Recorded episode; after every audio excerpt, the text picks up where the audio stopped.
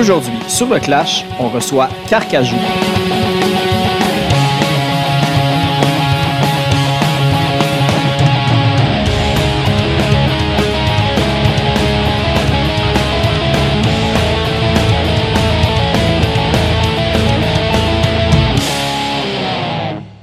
Juste avant d'aller à l'épisode, on va aller écouter la pièce Crise existentielle tirée de l'album Pour fendre l'archétype de mes invités, Carcajou.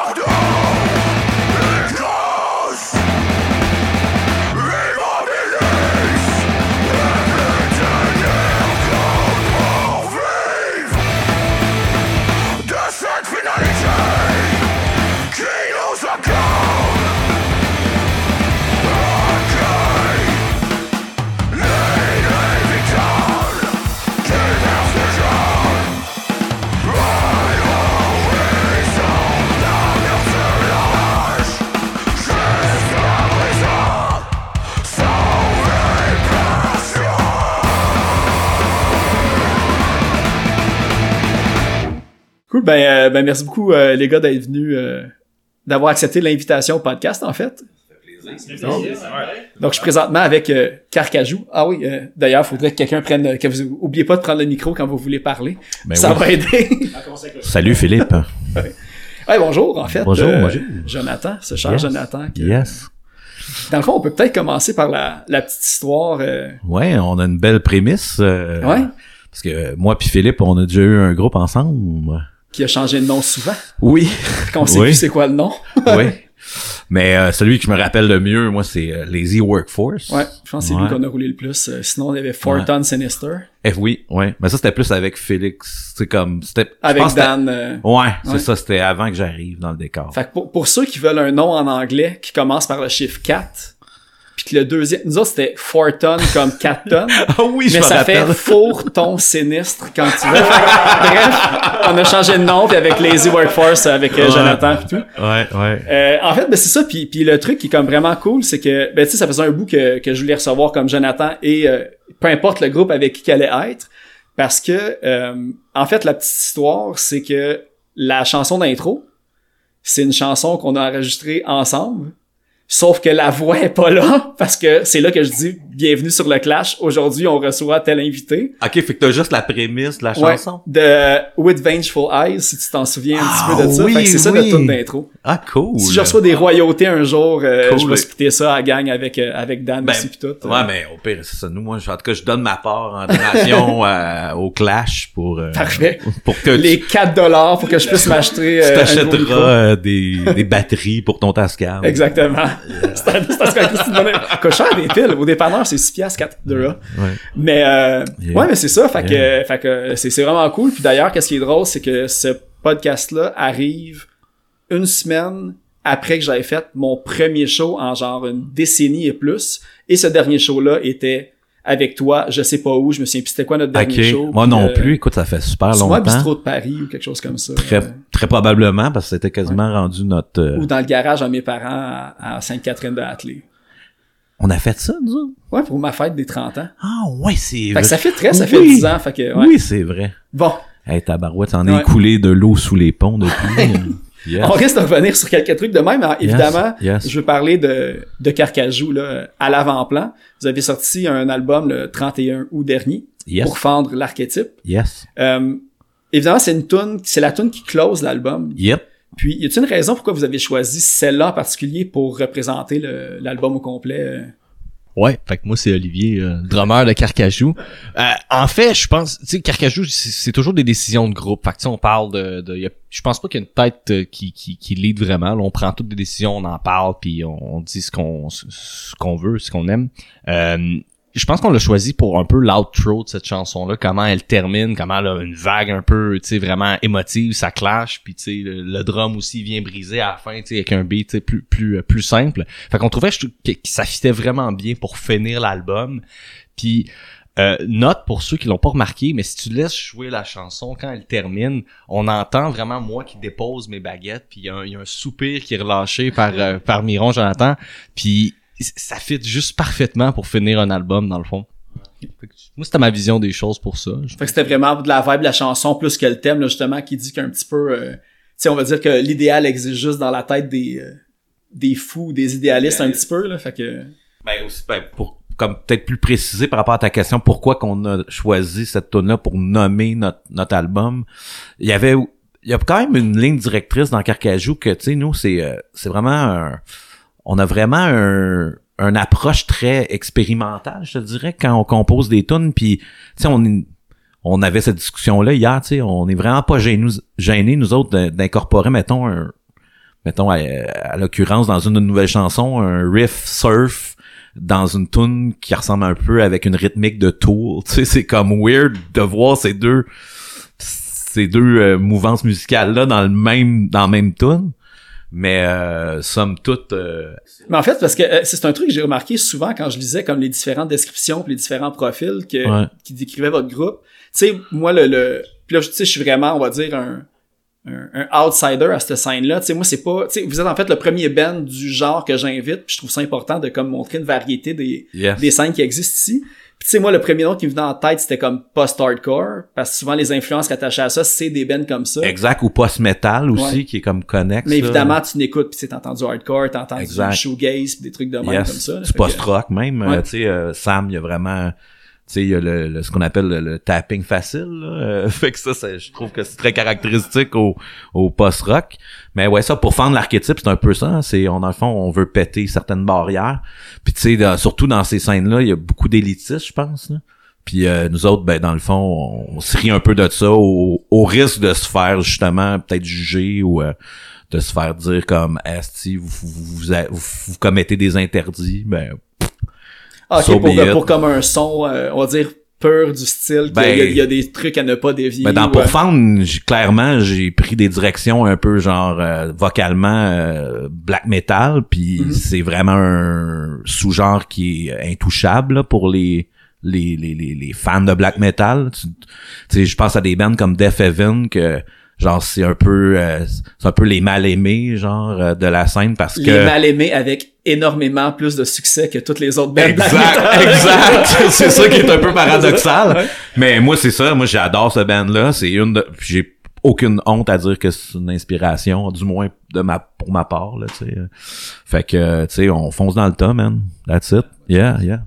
Puis il y a aussi le, le côté, euh, euh, tu sais, ça va être niaiseux, là, mais dire genre, euh, on, essa- on aime ça aller un peu partout, puis euh, c'est un petit peu un côté genre TDAH que j'ai peut-être, là, parce que, tu sais, mettons, le jouer une tune puis faire le même riff, tu sais, de, de faire une structure genre un peu normale, on essaye, on en a une qu'on est en train de monter, puis c'est vraiment un travail, bizarrement, de comme de, de faire un genre, euh, tu sais, chorus, euh, ben, tu sais, c'est ça, refrain... euh, Style plus classique. C'est ça, tu sais, puis vraiment, tu sais, pour nous, c'est ça, ça c'est un travail, genre. Tu sais, on, on a de la misère, puis c'est ça, dans le fond, c'est c'est Vous êtes en train d'écrire un hit radiophonique en ce moment. Ouais, genre. Ouais, mais curieusement, c'est en réaction qu'on est super prog. Tu comprends? Ouais, c'est comme... Puis, euh, ben, c'est un peu ça, c'est comme, c'est pas... Quand, quand on écrit des tunes, mais en tout cas, moi, dans mon cas, quand j'écris des tunes, des structures, euh, c'est un peu par défaut que je fais ça. De, vouloir, comme, mettons, OK, là, j'invente un riff, je le joue deux fois, là, OK, je t'ai cœuré, là. Genre, on, amène de quoi d'autre, genre, ah! Tu sais, c'est un peu, le, justement, tu sais, c'est le, clash de toutes ces idées-là que je trouve qui, qui, fait que ça sonne bien, puis moi, à mon oreille, c'est surtout pour le jouer, en fait, que je trouve c'est le fun de...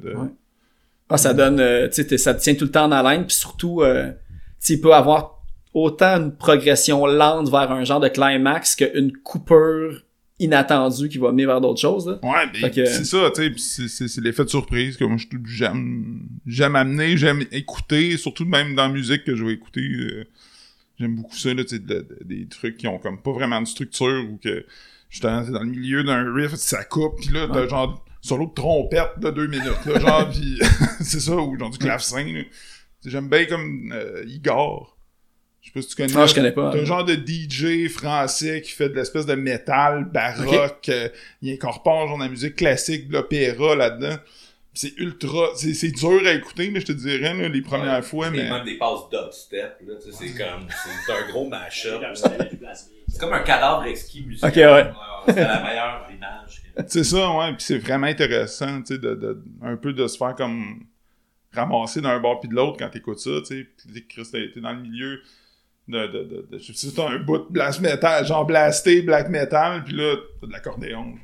Mais y a-tu, y a-tu justement des, des instruments comme ça? Tu sais, là, vous êtes en train d'écrire des nouvelles tunes, euh, comme t'as dit, mais y a-tu des, des idées déjà de, d'amener des, des, des instruments différents ou d'autres euh, orchestrations? euh? Ouais, c'est ça, ouais. euh, ouais, Florent, euh, bassiste euh, de Carcajou.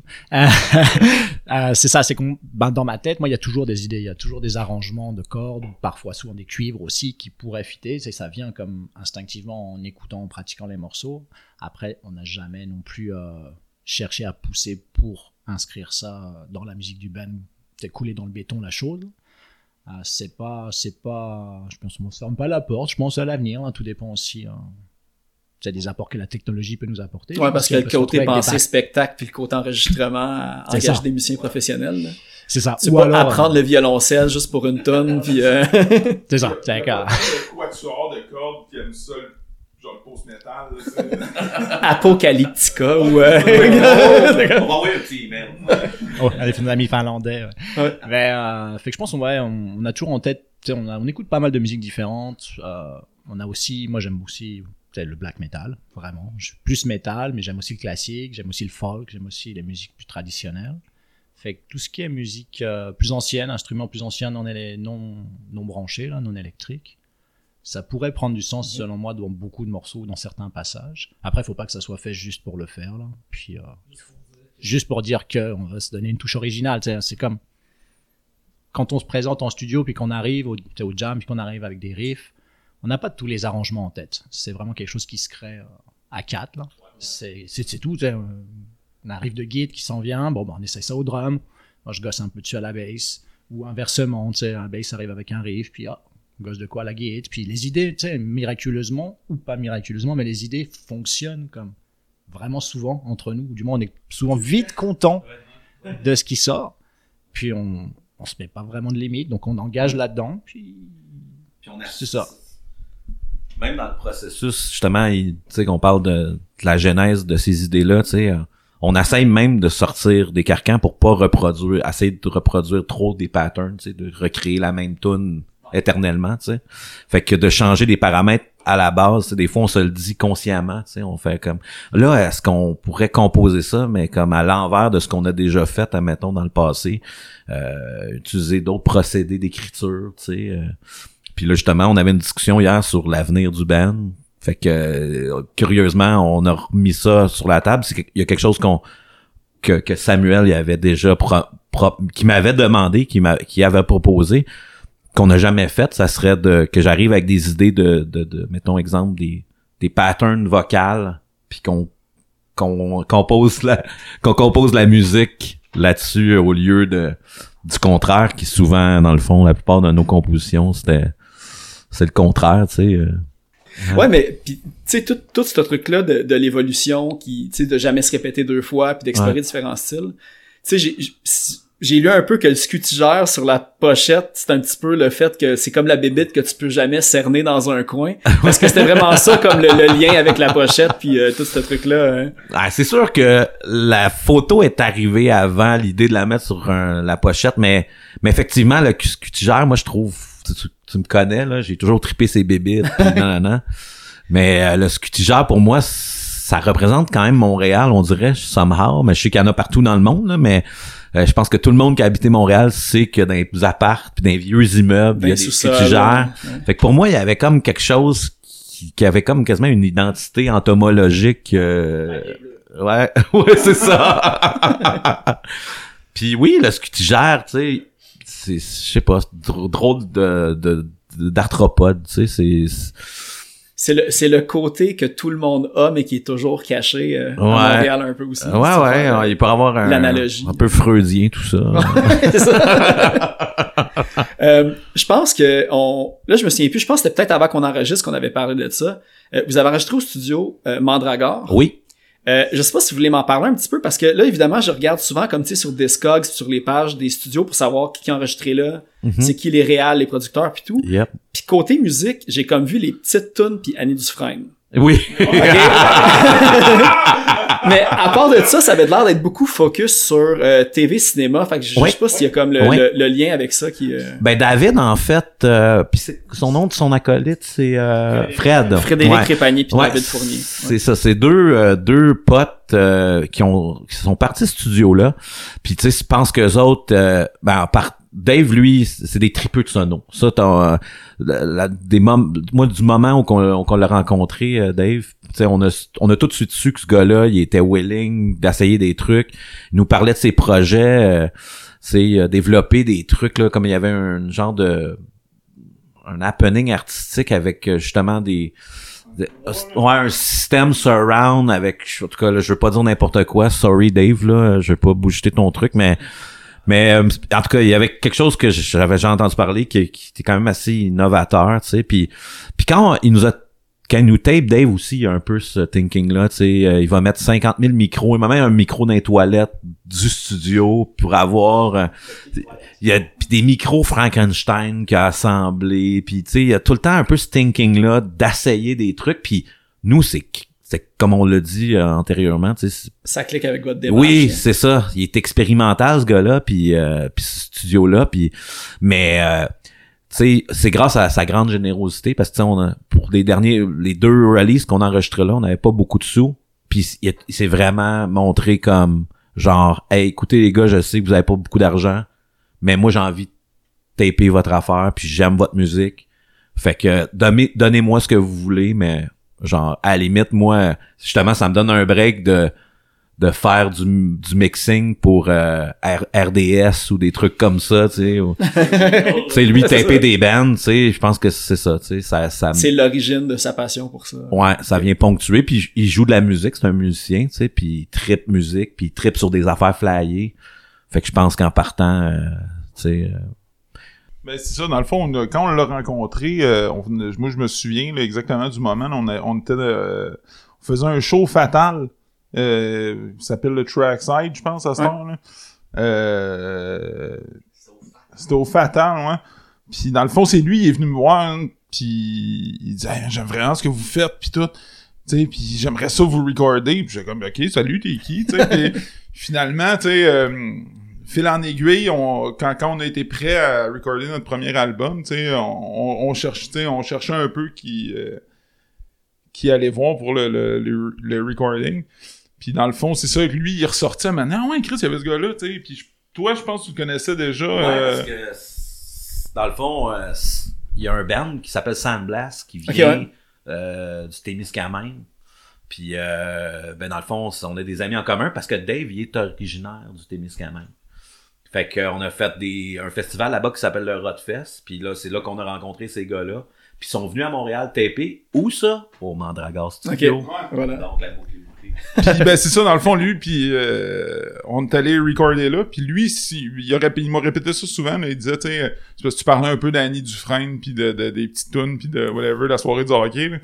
mais il- c'est un peu comme il dit ça c'est c'est que ça paye les bills genre c'est un peu ça son thinking puis après ça lui ça fait qu'il y a un nice studio pour pouvoir faire recorder des ça. projets jammer dedans euh, C'est plate, tant que l'affaire la plus fun, c'est pas l'affaire qui paye. Pourquoi que c'est jamais les deux en même temps, là? ce serait trop facile S'il vous plaît, offrez-moi 100 000 par année pour Ah, mon podcast. Ah, non, mais euh, euh, non, c'est... Ah oui, euh, Easy Sleep, Easy- des affaires de ah, même. Poly Sleep. Poly Sleep, ouais.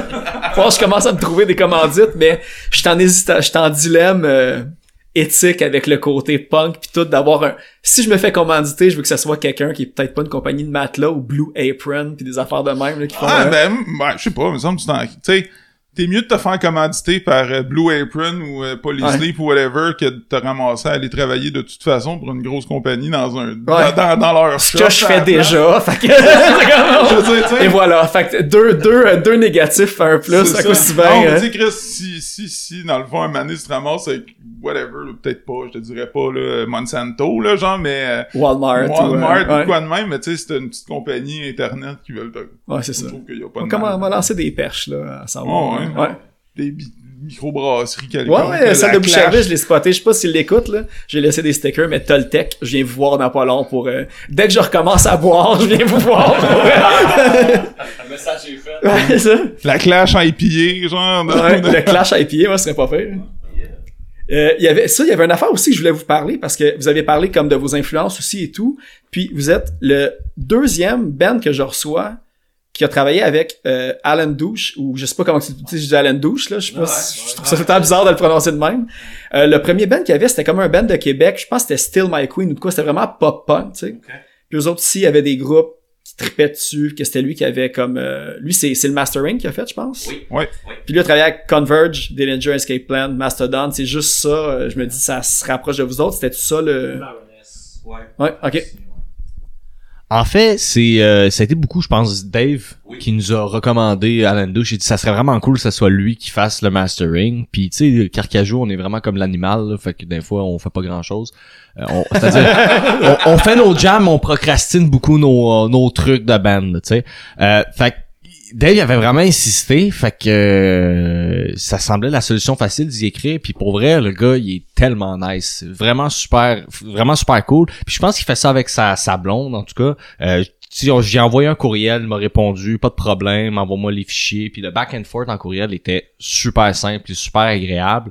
Puis on, moi, j'ai pas senti de pression que, tu sais, euh, même s'il avait recordé ou fait la mastering, excuse-moi, de, de, de vraiment plus euh, connu, je me suis pas senti tout petit. Je me suis pas senti comme, je me suis vraiment juste senti comme un autre de ses clients, puis il voulait vraiment faire sonner notre affaire, puis je me rappelle, je pense qu'on a tout écouté euh, les premières tracks masterisées, on capotait, on était comme wow, ça, ça a pas de bon sens. Puis en plus, tu sais, quand tu te rends compte, là, ben, tu sais, euh, tu sais, pour revenir, euh, faire le loop avec euh, Lazy Workforce, là, si je veux nommer le bon nom. Tu sais, on avait travaillé avec Ryan Murray, qui avait fait, comme, tu sais, les La Sola Cella, les trois accords. les- Ouais, c'est ça. C'est ça? Il me semble que c'est ça. Grey Market. Grey Market, ouais, c'est ça. C'est le premier album. Puis, premier euh. Aussi, ouais, c'est ça. C'est fait là-bas. Puis tu sais, tu te rends compte que travailler avec un- une personne qui fait du, du, du travail international, puis là, quand il te donne la facture, tu fais comme, ça coûte juste ça, tu sais, il faut jamais que tu hésites à masterer. Si t'enregistres la musique, euh, choisis, puis même les meilleurs des meilleurs sont assez euh, abordables, ouais. Exact. Puis souvent c'est underrated, mais moi Dave, il m'a vraiment, c'est ce qu'il il m'a, il m'a appris, c'est que dans le mastering, tu peux vraiment avoir une approche artistique, tu sais, même si, euh, j'en comprends encore pas tout à fait tous les rouages, là, euh, mais euh, il y a, y a une partie autant que, tu sais, dans le processus de création d'un band qui va taper, le gars qui mixe, tu sais, ses prises de son, il peut avoir un- dans le processus une, comme Dave l'a fait, il peut avoir une- des interventions un peu plus euh, expérimentales, mais lui c'est important pour lui aussi quand il nous l'a proposé que qu'on qu'on fasse appel à quelqu'un qui va vraiment pas juste comme masteriser pour masteriser, Il mais va débusquer ces petites Ouais. affaires-là. là, qui va marquer. identifier euh, où ce que les fréquences doivent prédominer, puis Ouais. que ça contribue en fait, ça soit au service des chansons que sur l'album. Puis je pense que y a- ben là c'est là qu'on voit que c'est un grand là, tu sais il a vraiment il a fait un travail euh, exceptionnel. Surtout Ok. avec toutes les couches puis les, les, les changements de rythmique puis d'intensité, là, tu sais, Ouais, tout est uniforme, un bon bloc, Ouais, là. ouais, ouais. euh, ouais. Des fois, euh, je tombe sur mon cell, tu sais, j'ai les, les recordings avant le mastering, genre. Puis, tu sais, ça, mettons, je joue, ça dans mon char, puis je ça. Pas que ça sonne mal, mais genre en comparaison, je suis comme ça sonne le cul, c'est quoi le problème? Ouais, ça sonne comme transparent, on dirait. C'est comme ouais. tu peux pas, il y a, y a pas de. C'est pas wide, il y a, Ouais, il y a- y manque de volume, tu sais, Ouais. ou de relief là on Exact. dirait. Ouais, ouais, définitivement. Ouais, puis, puis d'ailleurs, euh, ben c'est ça, vous, euh, ça me fait penser qu'on on parlait de l'autre album aussi tantôt qui était aussi fait au Mandragore puis master par. euh, tu sais, vous avez été euh, nommé ou nominé, je pense qu'il faut dire nommé là pour le meilleur album. C'était quoi? C'était-tu? Gamic, c'était ça? Wow, Gamic 2018 pour Ouais. euh, Quelle magnifique fin du monde. Ouais. Puis c'est qui qui- c'est parce- vous avez pas gagné, mais je me suis dit, je me suis demandé c'est qui qui avait gagné cette année-là, puis j'ai comme pas retrouvé. euh. On est parti vite. Ah ouais? vous étiez en maudit, on a perdu, vous avez kické une poubelle puis vous êtes en allé. Rien contre la gamique, tu sais, c'était cool de se faire Ouais. nominer, mais tu sais, fallait qu'on paye pour rentrer là, juste pour pouvoir assister puis savoir si tu En- gagnes de quoi. En plus de l'inscription. Ouais, en plus de l'inscription, fait que tu on n'a pas d'argent. Ok, c'est ça. On fait ça pour le fun. Non, non, mais c'est pas qu'on n'a pas d'argent. Vous avez dire. juste un coupon de bière, ça en valait pas le coup. euh, vrai. Même pas, non, non, non. Non, mais c'est toujours le fun de se faire nominer, mais tu sais, si on, on- je me rappelle, on n'était pas récité. Ouais, parce que me semble- il me semble que vous étiez dans une catégorie super éclectique que les autres bands ne pouvaient même pas se comparer à... Ah, c'est, c'est Victime qui avait gagné. Oui, oui, oui. Tu sais, c'est vraiment ça, un post-punk. Mais, ouais, Puis, tu sais, pas New Wave, mais en tout cas, tu sais, c'est vraiment ailleurs. Puis, euh, ouais, c'est ça, je trouvais ça bizarre de, de comme confronter des bands comme ça dans une catégorie. euh. genre de, ouais, c'est une genre de catégorie comme alternatif. Euh, ouais, ben, alternative. ben non, mais ouais, plus vague que ça encore, là, tu sais. Un- le, le meilleur album post-musique. Ça, quelque chose comme ça. ça. Puis, euh, moi, moi, j'avais trouvé ça cool d'aller là. Je me souviens, tu sais, euh, il y a- j'ai vu Vincent P. Il y avait, c'était Nouchou. C'était-tu Nouchou qui faisait le- le- la musique ou l'autre band à Jessica, là? euh, Politesse, là, Non, ou, euh, Jessica Pion, elle a un autre projet.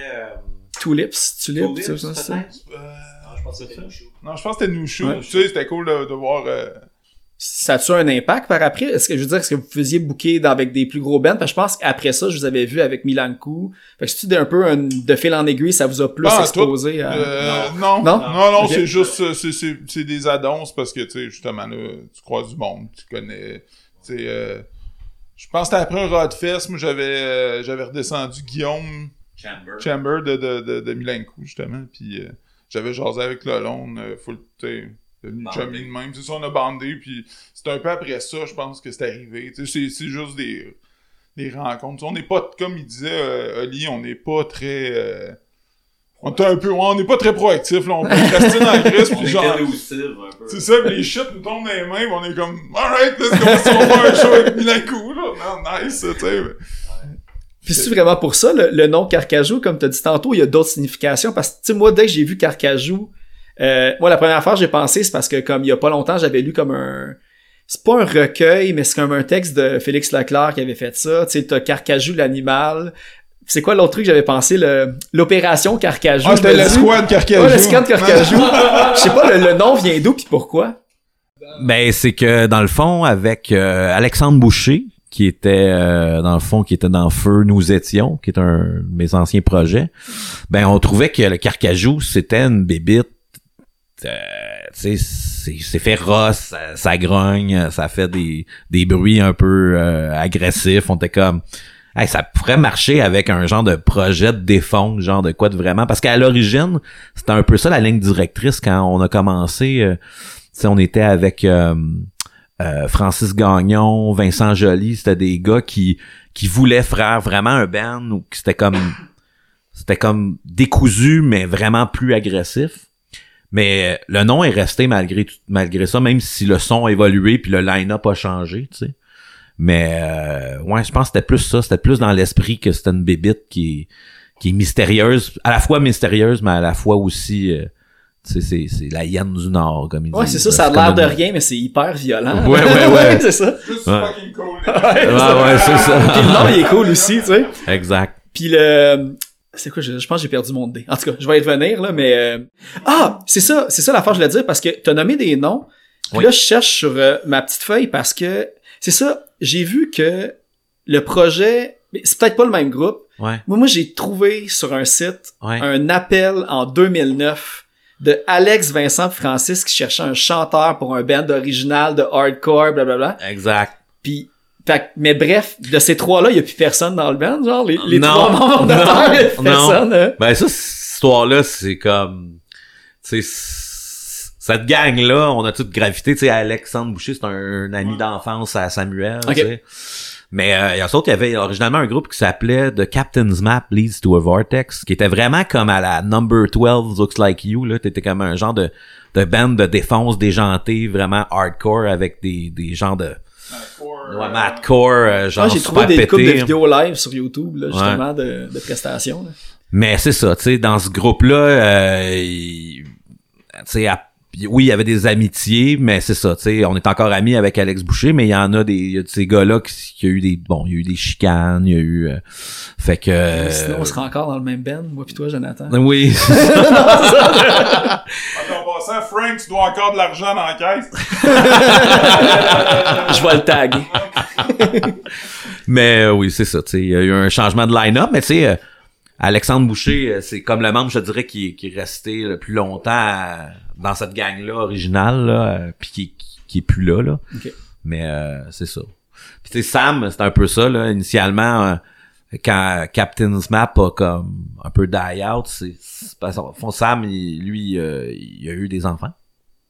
Puis on, tu sais, tu sais, tu sais, quand, quand t'as une famille au début, c'est peut-être tough que ça a fait partie aussi de la, de la fin du Ouais, ouais, c'est tough à conjuguer là. Ouais. Moi je comprends, moi je comprends ça. Même si j'ai pas d'enfant, je, je sais qu'est-ce que ça implique puis tu sais. Mais euh, il y a du monde qui pense que sans nommer de nom là dans cette gang là, il y en avait il y avait eu ça de travers un peu puis euh, Mais c'est difficile quand t'investis beaucoup de Ouais. temps dans un projet, que tu vois la grosse affaire, puis du jour au lendemain, t'as quelque chose que tu peux pas contrôler, puis tu Ben te rends ouais. compte que c'est comme ouais, je comprends. la fatalité qu'il faut que tu commences Mais- deux pas en arrière pour Ouais, ou tu mets ça sur euh, roll, il y a ouais. du monde qui veulent pas mettre ça sur roll. Puis là ben il y avait du monde qui avait des problèmes avec Sam une fois qu'il était prêt à revenir.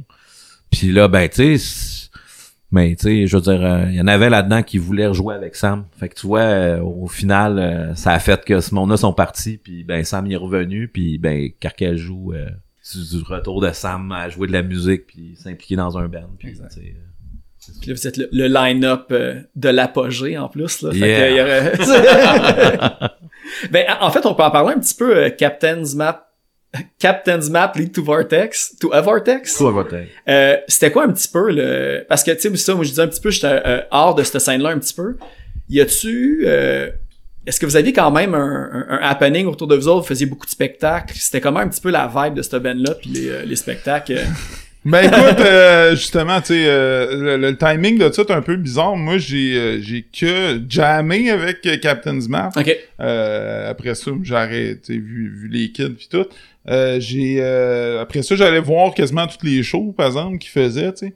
Puis je trouvais, tu sais, c'était un, ça c'était une idée à la, à la Alex, là, tu sais. euh, c'était genre, il y avait un comme de genre de gros concept tout autour du euh, du band, tu sais. euh, on était tous déguisés en matelot, genre. Ok. Puis euh, ben, la- la- l'idée est partie de genre, on voulait se déguiser en matelot, se faire des corpse paint, puis genre. euh, c'était, c'était- en tout cas, tout- l'imagerie était cool, mais c'est ça, puis euh, c'était, plus un concept, qu'un, qu'un band, genre. OK.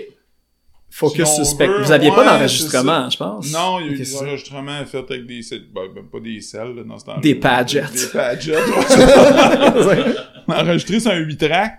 Puis, euh, mais ouais, non, il a fait une couple de vraiment cool shows, genre Great Sabatini, puis euh, Ok, quand même, hein. que je me souviens, là, tu sais, que j'étais allé voir et...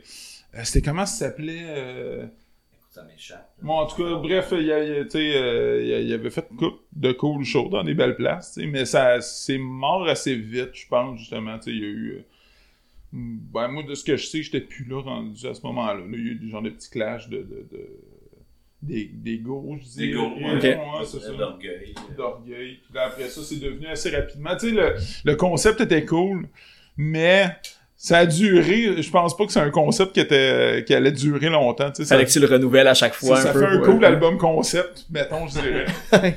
Puis moi, ce qui était particulier, c'est que quand, ils- justement, pour revenir au début de, de ton énoncé, c'est que quand ils ont ils cherchaient un chanteur, moi, j'ai- on a un ami en commun, moi pis toi, qui s'appelle Julie Bougie, Ah ben oui. qui travaillait en cinéma. Puis Alex Boucher, il travaillait en cinéma. Ah ok. Puis quand il a annoncé qu'il cherchait un chanteur, ben Julie a dit Crime, tu connais Jonathan Miron?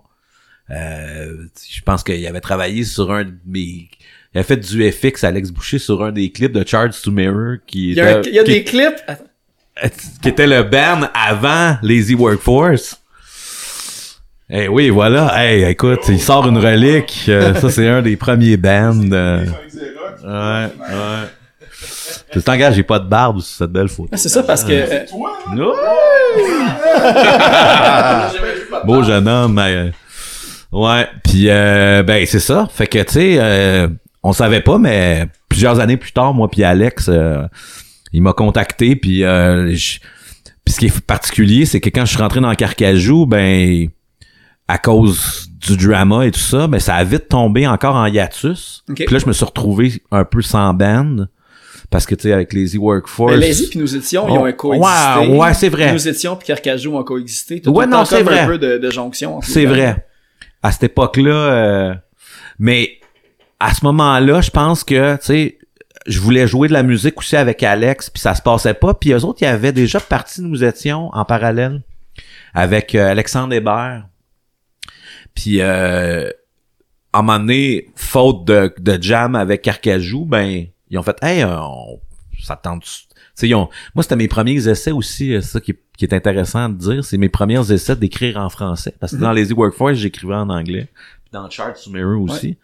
Mais euh, dans Carcajou, j'avais commencé à écrire des textes en français, puis tu sais, screamer en français, puis là, dans, je pense que c'est ça qui a séduit les gars dans Nous étions. Ils ont fait, hey, on aimerait ça que tu t'essayes dans ce band-là aussi, étant donné que tu sais, ça marche pas avec Carcajou, puis qu'on on t'a mis un peu sur la glace, tu sais, ça- je sais pas si c'était en dépit d'eux ou ils sentaient ouais. mal, là, mais mais Mais- c'est ça, ça c'est un peu comme ça que ça ça a comme démarré cette histoire-là. Mais ça, ça ouvre la porte là, à quelque chose que, tu sais, évidemment, là, un des points euh, tu sais, majeurs dans, tu sais, de nous étions puis Carcajou, tu sais, j'invite vraiment le monde à aller comme lire les textes, là. Tu sais, c'est vraiment comme un, Ouais. un point fort parce que, tu sais, ben, je- peut-être sais, je te, je te connais depuis un peu plus longtemps, là, mais Ouais. tu sais, j'ai toujours su que tu faisais la recherche de mots, quitte à ce que tu prennes un mot que tu connaisses pas, que tu trouves la définition cool, puis tu vas développer toute une idée par rapport à ça, tu sais. Yes. Fait que j'invite vraiment le monde à aller lire puis ils vont euh, ils vont comme tu sais apprendre un mot par jour, ben tu vas en apprendre 10 par jour si t'écoutes une tonne de carcajou par jour. euh. Ouais, même Sam m'avait proposé à un moment donné de faire un genre de recueil de tous les textes, peu importe les bandes. Ben ouais. Mais tu sais, que toutes les, les, les, faire un genre de recueil puis tu sais ça ça m'a jamais vraiment sorti de la tête je me suis dit éventuellement ouais peut-être que je me ferai comme un genre de C'est- Ouais, c'est ça. ouais exact avec des textes euh, sombres et obscurs et- Ben, tu sais, juste euh, en, euh, en entrée de jeu, j'ai fait jouer Crise existentielle. Puis là, je lisais les paroles. Puis là, tu sais, il y avait comme Portum, Clamor, euh, Super Super S. Memento, puis Miter. Tu sais, j'étais comme Tabarnak, pause. Puis là, j'allais googler le mot. puis là, je repartais là. Ah, il y en a un autre tout de suite après. On Fait est que- allé dans mais tu sais, les- Tu fais comme, ok, c'est vraiment... Ben ça, C'est cool, l'évolution de la, Ouais. la naissance à, à la mort, un peu. Là, que Ouais, ouais, compris, ouais. là. Fait que...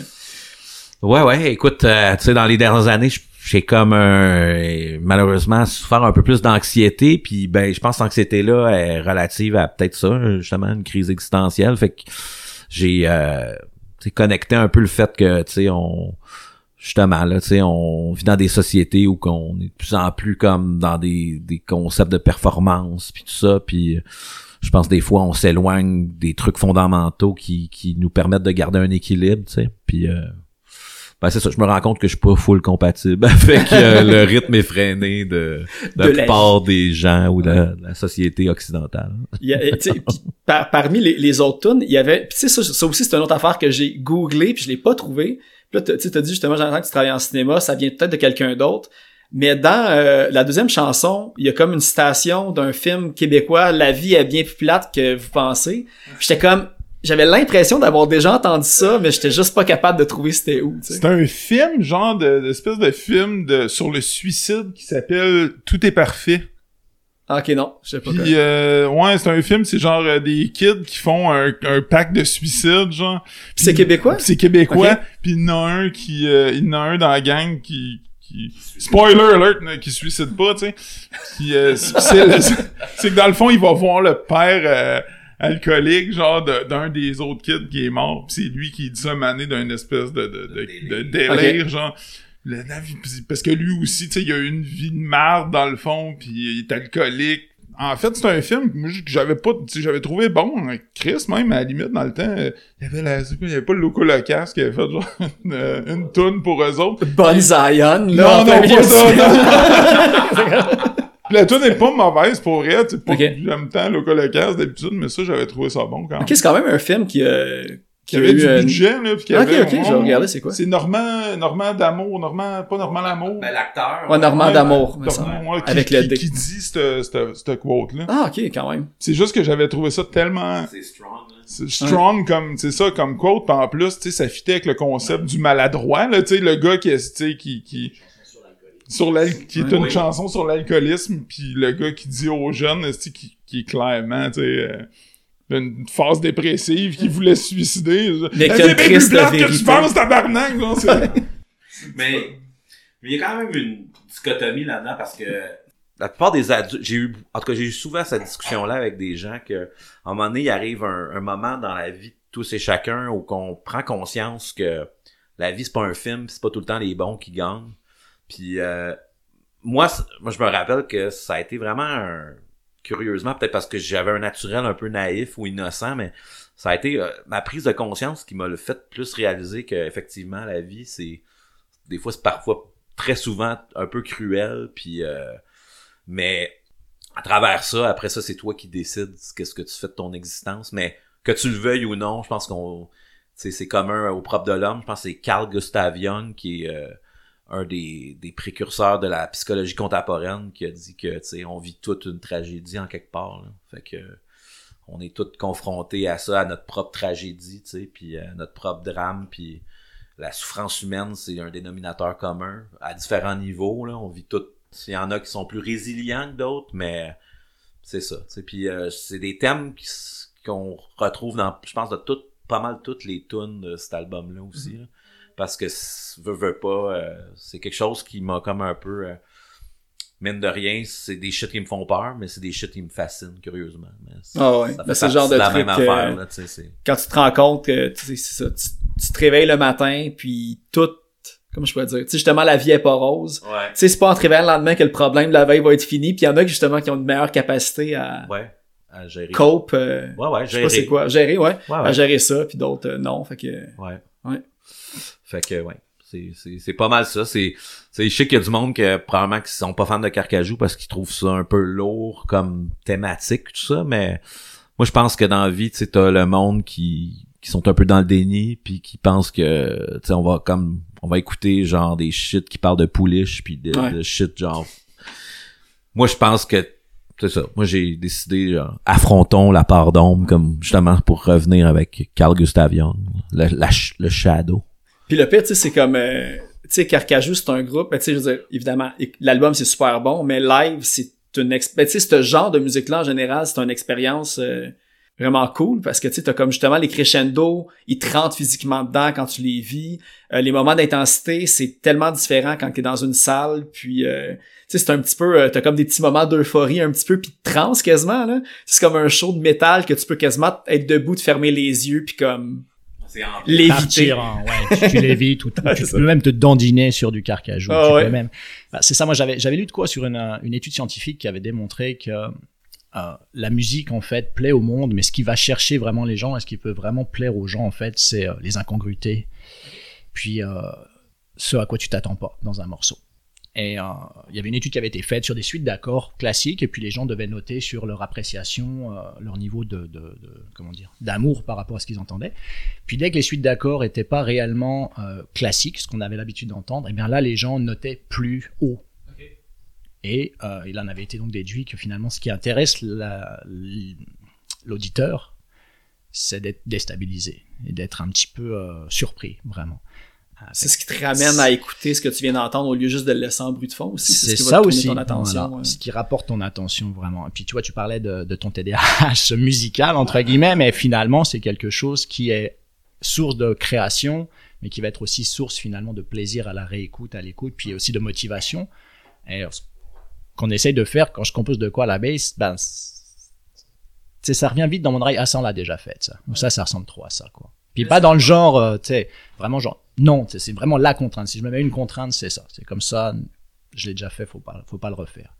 Donc je pense que moi, ce serait comme une des contraintes qu'on se met dans le band. C'est, on n'a pas de limite, mais il faut juste éviter de vraiment tomber dans un gimmick. Quoi. On veut, je sais pas, je voudrais pas que Carcajou soit catégorisé comme Carcajou fait, fait du Carcajou, oui, mais dans le bon sens du terme. Dans le genre où c'est, ok, on, est, on continue d'être surpris d'aller sur des chemins où on sait pas où ils nous mènent, puis, ok, puis on est, on reste dedans. Puis en show, l'avantage de ça, c'est qu'en show, les gens euh, gardent leur attention, puis euh, moi, j'aime ça voir les gens commencer à secouer de la tête, à, dan- à danser, à dandiner sur de la défonce un peu plus, parce qu'on arrive justement à introduire des, euh, des patterns puis des riffs qui sont euh, plus smooth, puis peut-être sans aller à vraiment groovy, là, mais plus.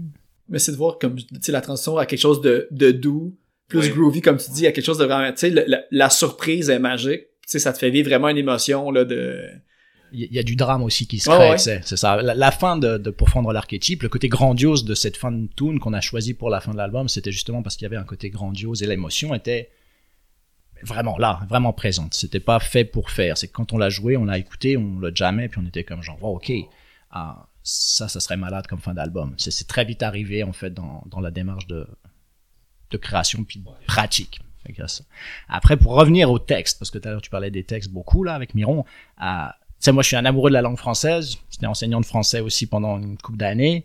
Euh, fait que les textes de Miron, quand j'ai lu ça, tu sais, j'étais comme tellement heureux de voir la richesse et la qualité d'écriture, parce que moi aussi j'avais des tournures de phrases que j'avais pas l'habitude d'utiliser ou des mots que je trouvais comme malade d'utiliser dans un contexte de musique un peu plus violente en français et c'est cette poésie entre guillemets finalement de toute l'affaire que certains peuvent critiquer ou ne pas aimer qui En moi fait, au contraire me fait vraiment c'est quelque chose d'écrire des mots que c'est pas tout le monde qui connaît sa définition, mais de le faire d'une manière qui comment je pourrais dire, c'est logique, uniforme dans un texte, puis que ça si c'est pas forcé quand on lit les textes de Miron Voilà. justement, Ouais. tu le- t'attends à voir des mots que tu comprendras pas, mais quand tu lis, tu fais juste comme c'est beau, Et pas peux- juste comme check le mot qui a plug. Non, tu check, sais, c'est check, il fait son frais chien. La toute c'est comme une game de Scrabble. Oh, un trip. Fait que c'est ça, ben, ben, c'est ça, c'est que les mots sont là, les phrases sont là, les tournures Ouais. de phrases sont là, mais au, au final, ce qui reste, c'est euh, le sentiment Ouais. de la lecture et, et les- l'idée, l'histoire qui, qui en ressort, mais vraiment le, plus du ressenti au niveau euh, sentiment. De la lecture, sans se prendre la tête. Parce qu'on Ah ouais. on veut pas se prendre la tête. On, on pourrait se prendre la tête, mais on veut pas se prendre la tête Ouais. non plus. Mais tu sais, comme euh, tantôt, j'ai j'ai lu, euh, parce que tu sais, on, on parle des textes, puis c'était le, le c'est-tu- j'ai- la, la sirène et l'épouvantail, l'épouvantail et la sirène, que- c'est que, qui est comme un, que c'est un conte, en fait. Puis tu sais, je l'ai relu comme, tu sais, deux, trois fois pour être sûr que je comprenais un petit peu, tu sais, qu'est-ce qui se passait, puis tout. Ouais. Puis je me suis demandé à un certain point, est-ce que c'est parti d'un vrai mythe ou légende que tu avais lu puis que t'as adapté, ou c'est vraiment comme from Écoute, scratch du, euh, t'es un, du miron? t'es un, on va t'appeler Colombo, là. moi, je trouve Phil, il est vraiment, t'as une belle sensibilité sur ces affaires-là. Mais, euh, moi, j'étais un grand fan de mythologie grecque. Puis, euh, quand j'ai commencé à écrire en français, c'est vraiment, c'est ça qui me, mes premières inspirations, c'était ça, parler des, des, des mythes de- des anciens mondes puis tout ça c'est quelque chose qui a peuple mon imaginaire tu sais.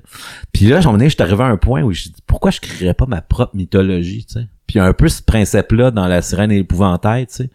Puis euh, puis moi ben quand le monde qui me connaissent personnellement tu sais savent que point de vue euh, relation amoureuse et tout ça ça a jamais été super euh, évident pour moi. Fait que de l'imager l'imager dans cette espèce de conte là où que dans le fond je relate un peu un amour euh, un amour impossible Ouais. en fait. C'est ça tu sais. C'est comme deux mondes scindés. Puis je me suis toujours un peu j'ai un peu toujours filé un peu comme ça tu sais par rapport à quand je mettons j'ai une fille qui me fait triper tu sais je me suis rendu compte bon là on pourrait me psychanalyser ici live au podcast Ça mais ton Jung un Ouais. peu, euh, mais non, mais pour euh, pour faire une histoire bref, c'est un peu ça, tu sais. Je pense que c'est une manifestation, puis c'est une manière pour moi en fait d'assumer cette partie-là de moi, tu sais. euh, c'est correct là que tu sais, ça fait partie de mon charme, j'imagine, ou fait partie de ma personne du moins.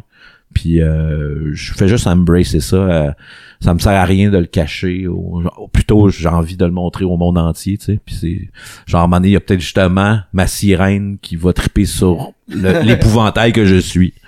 Euh, fun fact sur cette tune là euh, sur la sirène et l'épouvantail, tu sais, c'est comme, je me demande, je pense que c'est pas notre tune la plus longue, mais en tout cas, tu sais, 10 minutes. C'est un jam qu'on a, on, euh, c'était avant que, c'était avant que Flo soit là, c'était dans le temps qu'on on était avec Robin. C'est one, c'est une tune qu'on a écrit en one take. vous saviez comme le point tournant On avait dans la tour aucune idée. Ah, pour vrai? Aucune asti d'idée. Euh, Robin, dans le temps, il a amené le riff de bass du début. On a commencé à jammer. On l'avait enregistré style sur un Tascam. Puis quand on a fini, on a fait comme... Mais qu'est-ce qu'on vient de faire là?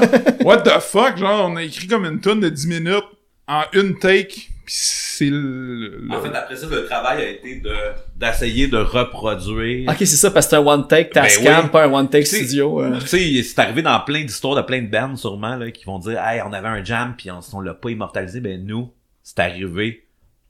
Il y a une bonne étoile, on a par- pressé sur, sur record à au bon moment. Puis on a fait une captation de quelque chose qui était éphémère. tu sais. Puis, euh, puis pour revenir aussi à une affaire euh, sur les textes, là, euh, que moi, j'ai tout le temps trouvé que, genre, aussi, je tombé en amour avec, euh, avec euh, les textes à, à Miron quand on a commencé à- quand j'ai commencé à jouer avec.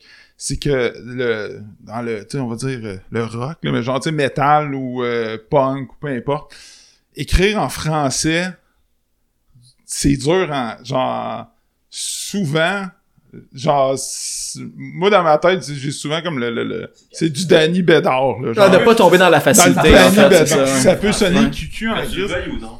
Puis, tu sais, euh, il y en a pas beaucoup, moi, des bands, tu sais, mettons, je je pense facilement, le Groovy Aardvark, mettons, qui, qui l'a toujours vraiment fucking bien fait, tu sais. Puis, moi, quand j'ai rencontré Miron, il y a de cela plusieurs années, puis que j'ai, je l'ai entendu justement dans Nous étions, dans ce qu'on faisait au début dans Carcajou, j'étais comme, Chris d'autre, tu sais, c'est- moi, dans ma tête, ça avait ce level-là, tu sais, de ça tombe pas dans le cucu, puis ça tombe pas dans... Ouais. Ouais, bébé. Ouais. C'est- parce que moi tout, tu sais, euh, j'étais réticent un peu à l'idée de, de, de, de, de jouer dans un band qui chante en français.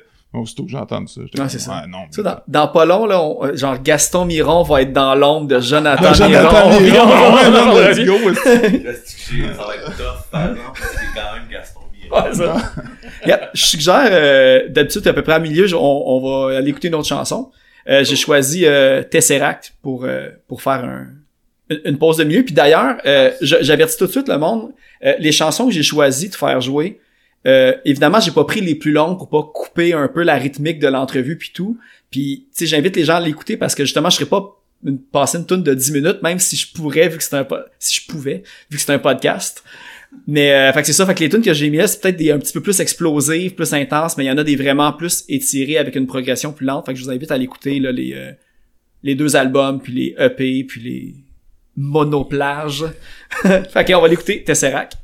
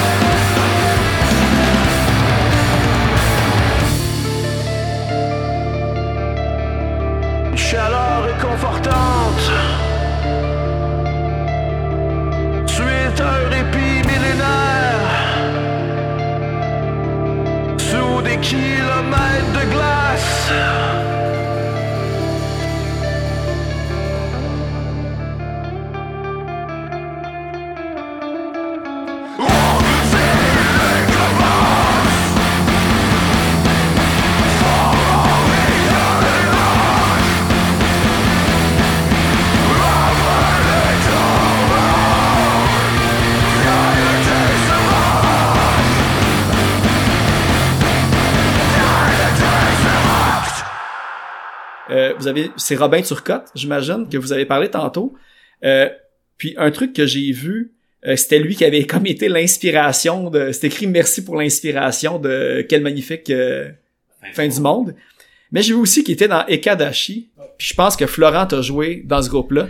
Ouais, ben en fait, Kadashi a été comme une porte d'entrée pour moi de Carcajou. Puis avant ça, j'avais un autre projet avec lequel j'avais joué avec Robin Turcotte, puis avec Ok. euh, une fille qui s'appelait Martina Dakovic, qui avait un projet qui s'appelait Europe Blackout. Ok, ouais, j'ai vu passer. On avait fait quelques jams avec euh, Burt de Nous étions.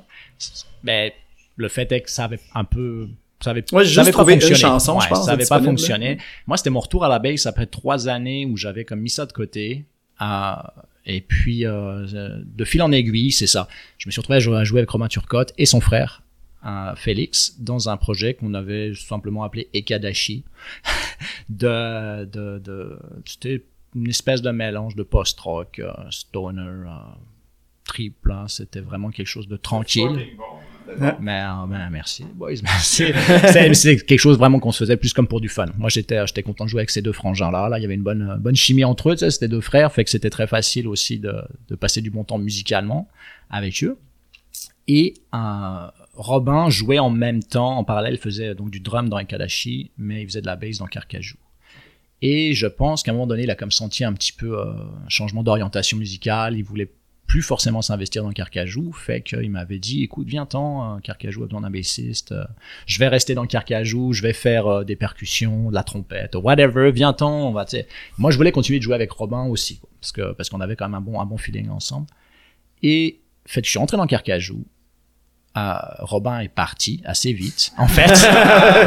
je suis rentré, Robin est parti, mais euh, ça, je tenais, on tenait à le remercier parce que finalement, quelle magnifique fin du monde. Il y a quand même beaucoup de tunes qui ont été composées par Robin avec Robin, donc euh, dont La Sirène et l'épouvantail. Ok. Euh, donc euh, c'est comme la moitié des tunes, là, je pense, de de Quelle magnifique fin du monde, euh, c'était, euh, c'était ces idées que moi j'ai comme gossé. Là, j'ai rajouté quelques petites affaires, mais les grandes idées principales à la base, euh, je me suis inspiré de, de, de ce qu'il avait déjà fait. Euh, puis c'est ça, là, ça a été. Euh... Et Kadashi a été assez éphémère. Je pense qu'on a comme peut-être deux, deux ans. On a joué deux ans ensemble.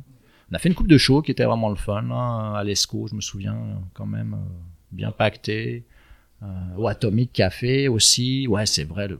Ouais, ouais, Chris. Ma belle-mère était là pour ça. Merci Catherine.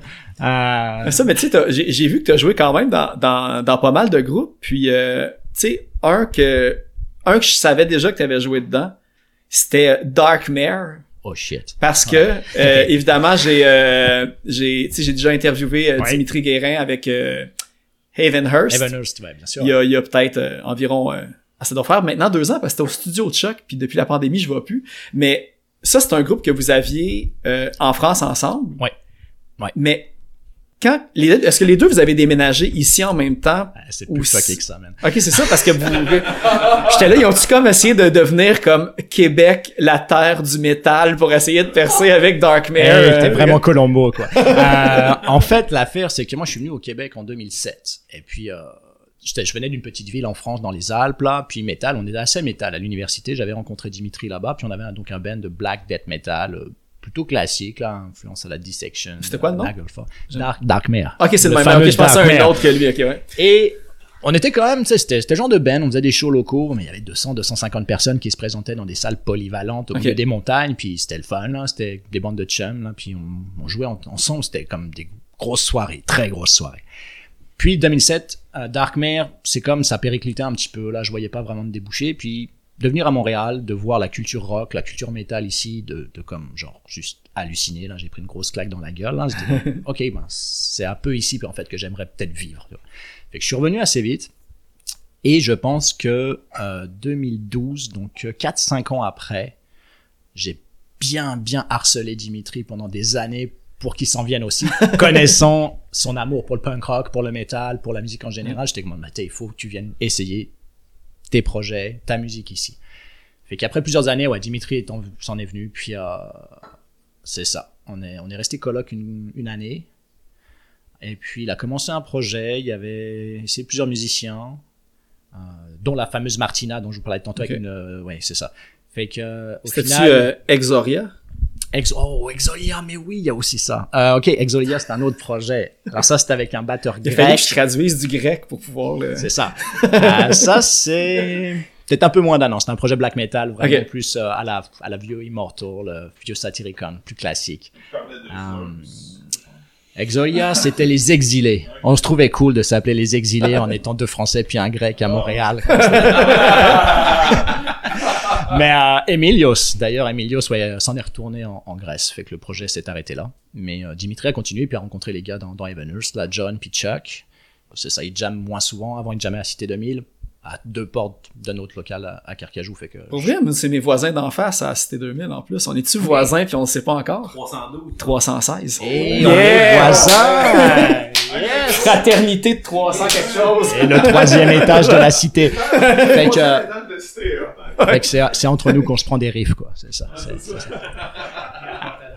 Ben en fait, euh, y y euh, ben c'est vous êtes vous êtes venus ensemble euh, comme Moi, de plein gré. C'est pas comme un c'est pas deux chemins qui se sont recroisés par hasard ici. Tu sais, vous étiez non, non. conscient que quand vous alliez croiser contact. Moi, ici. c'était, c'est mon ami, c'est Dimitri, c'est mon ami. Fait que, Mais c'était quoi, disons, le premier band que t'as eu ici euh, sans Dimitri? Le premier band que t'es arrivé pis t'étais le seul nouveau, on va c'est dire, dans fou, le... en fait. Moi, je suis arrivé en octobre, début du mois, avec ma bass, ma valise. Fin octobre, j'auditionnais pour euh, The Last Felony à l'époque. Ah, ok, moi j'ai vu passer ça, ouais. Et puis un autre band, aussi le même jour. Puis j'ai commencé dans, le, dans les deux bands le- suite à ces premières C'était quoi l'autre band dont tu étais le Ça s'appelait World of Victims. Ah, ok. qui était un groupe de black metal de Ok. la cité 2000. Mais euh, c'était plus un, un c'est comme un one man band. On cherchait un drummer. On avait comme le drummer à l'époque de Paroxysm. Ok. Euh, mais pareil, ça a périclité quoi. C'est pas quelque chose qui a, qui a traîné, euh, qui a duré très Parce que là. Felony, ça existait déjà quand t'étais arrivé? Parce que je pense que t'étais pas sur les enregistrements de ce que j'ai Non, vu, c'est mais ça. ok. J'étais pas sur l'album parce qu'ils avaient enregistré l'album avec leur euh, producer à l'époque, Jeff Fortin d'Anonymous, Ouais. qui avait enregistré le premier. Mais ils avaient besoin d'un bassiste pour tourner l'album, pour faire les shows pour tourner. Puis leur bassiste avait comme genre quitté avant le studio. Ça, c'était la tournée euh, avec, euh, avec Cryptopsy. Il y a eu la tournée que- Cryptopsy Origin, là, qui était malade. Là. Ça a été comme. euh, Tu sais, moi, je- Cryptopsy, je les avais vus comme deux ans plus tôt à Genève. Fait que Ok. C'était comme un des, un des rares bands québécois que je connaissais, que j'écoutais régulièrement en, en De France. ce genre-là aussi qui doit faire des tournées en Europe. Là. Il y en a Voilà, c'est ouais. ça qui se permettait, de enfin qui se pouvait tourner en Europe, du moins, encore à- à- déjà à l'époque. Donc moi c'était comme un peu, c'est vraiment mon rêve quoi. Je suis arrivé, j'ai joué avec euh, avec The Last Felony, j'étais sur du gros, du gros deathcore plus à l'époque, mais avec des gars passionnés, du matériel de feu, euh, des structures. Tu sais, la, la, la scène était quand même présente là. euh, la grosse affaire fait que j'ai fait un an avec The Last Felony. Et puis ensuite, euh, c'est ça. Après ça, j'ai eu trois ans pas de bass. Et ensuite, je suis revenu. T'as arrêté complètement ou t'as... Déprime, ouais. J'ai ah, arrêté complètement, ouais. Un petit coup de, petit coup au moral. Après, après une coupe d'années hein, ici, j'étais comme blasé, un peu blasé. Ta, ta, ta, ta grande vécu, carrière au Québec de, de métal. euh, Bah, J'ai eu l'avantage de vivre le côté de la médaille, le côté de la vie sur la route, les, Ouais. 20 les 24 dates en 27 jours à travers tout le Canada. C'était c'était épuisant, là. Et puis, j'ai réalisé que j'étais peut-être pas fait pour de la grosse tournée comme ça, à manger euh, du double cheese par jour. puis, euh, un jus d'orange, c'était mon apport de vitamines. Que, le, rêve a, le rêve a pris sa claque, puis ça a été pour le mieux.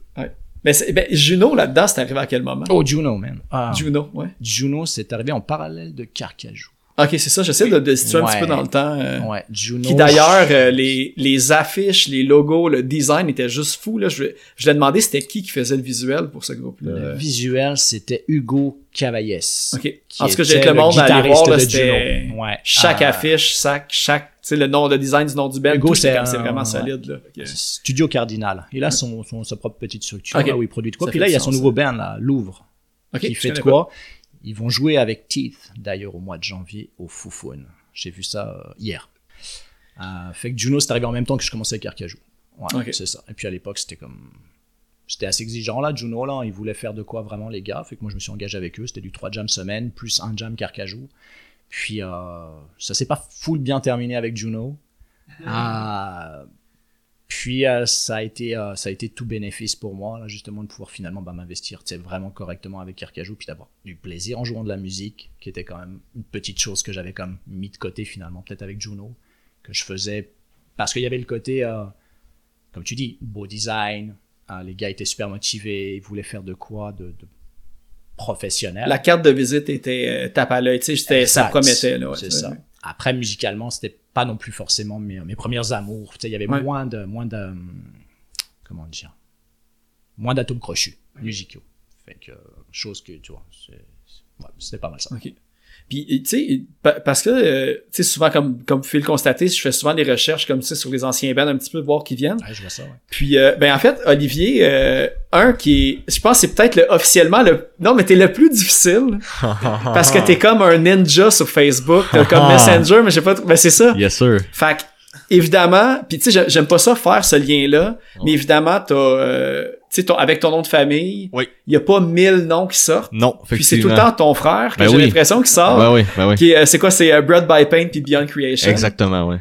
Puis euh, je crois, y a-tu, j'ai vu, c'est ça, il a enregistré des, euh, des EP pour Carcajou aussi. De ce que j'ai vu, le EP 2016 puis Évasion. Évasion, oui, Premier enregistrement. ouais. Mais assez parlé de ton frère. Toi Ouais. là-dedans, Oui. c'est quoi tes autres projets? D'où- que t'arrives? D'où je viens, parce ouais, que j'ai rien trouvé. euh, Effectivement, ouais. tu trouveras rien. Euh, ça va être très j'ai vu que t'avais peur que je te dis que j'allais trouver de quoi. T'as fait, ah non, y a-tu réussi? Non, non, non, en j'ai fait, c'est échoué. Ben, en fait, j'ai arrêté, ça m'aurait surpris que t'aurais trouvé quelque Ah chose parce que, effectivement, je suis pas quelqu'un qui sait les médias sociaux, je partage beaucoup, euh, généralement, je suis quelqu'un qui garde les choses en dedans avant de le dire, tu sais.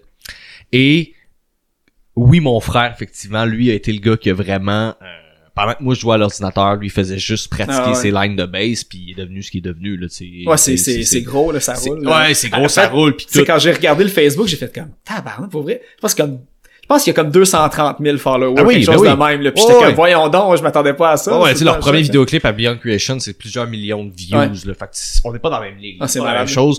Il vit de la musique, puis lui c'est sa passion, c'est sa job, il étudie là-dedans. Versus moi, ben tu sais, je fais ça. Euh, tu on a commencé pas mal moi puis lui à la même école de musique à Saint-Bruno de Montarville, euh, très tranquille. On a fait des spectacles de musique deux fois par année ensemble. On jouait des tunes covered, Metallica, tu sais, tu sais.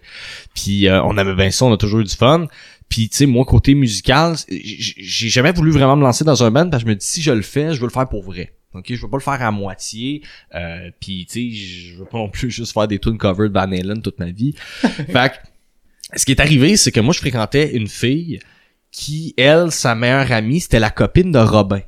Ok. Robin Turcotte qu'on a parlé. Puis Robin, dans le fond, sa cousine, euh, elle, elle C'est fréquentait... Annie Dufresne, puis là, vous avez enregistré au mon regard.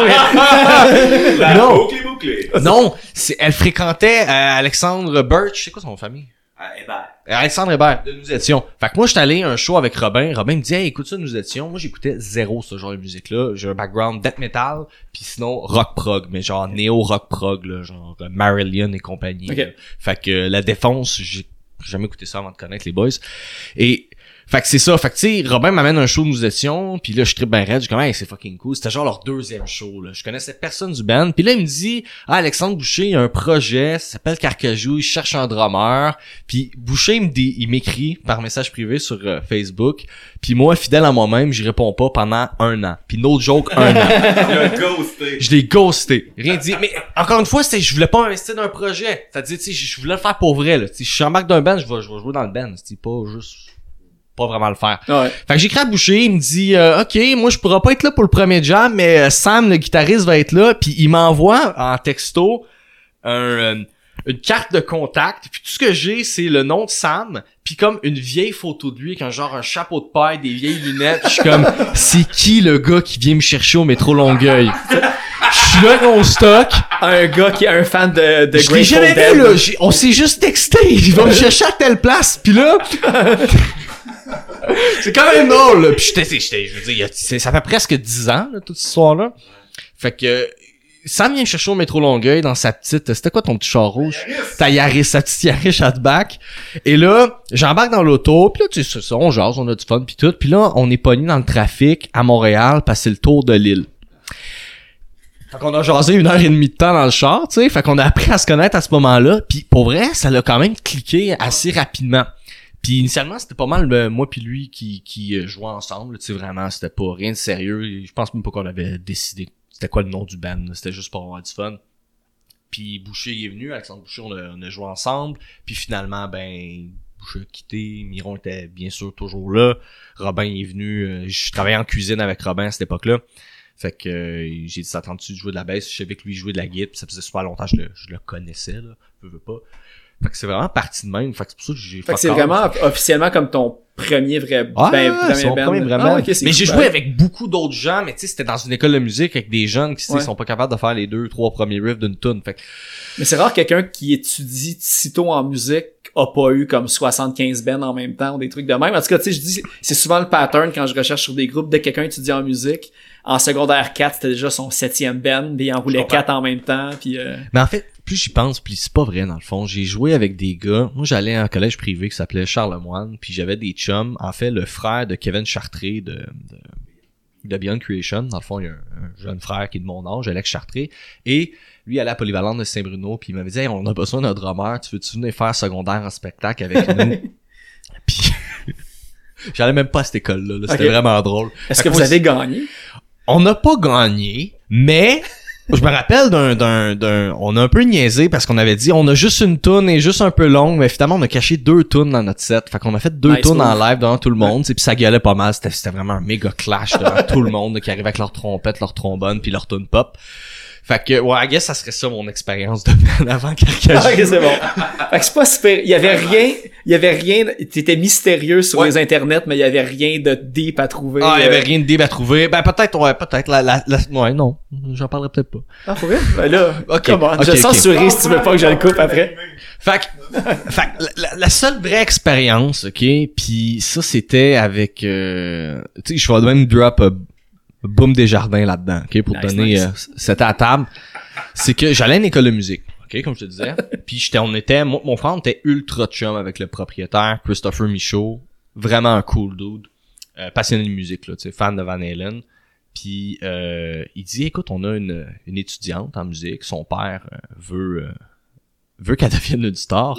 Et et, et ils, ont, ils ont comme produit un album. Puis là, euh, tu sais, il nous a fait écouter le premier album. Puis écoute, c'était karaoké style euh, midi là. Fait Ouais. que t- oui, tu l'entendais chanter, mais la musique c'était vraiment genre euh, camping. Là. C'était vraiment vraiment de la merde. Puis lui, il a refait toute la musicalité euh, au complet. Et il a dit, ben là, il a besoin de ils ont besoin de musiciens parce que le père veut que la fille elle fasse tu sais, une tournée puis tout. Puis, euh, puis fait qu'on a fait des shows, moi, mon frère, puis un de mes chums, euh, Phi- Philippe Huot. Fait qu'on on a fait une coupe de shows dans des terrains de camping.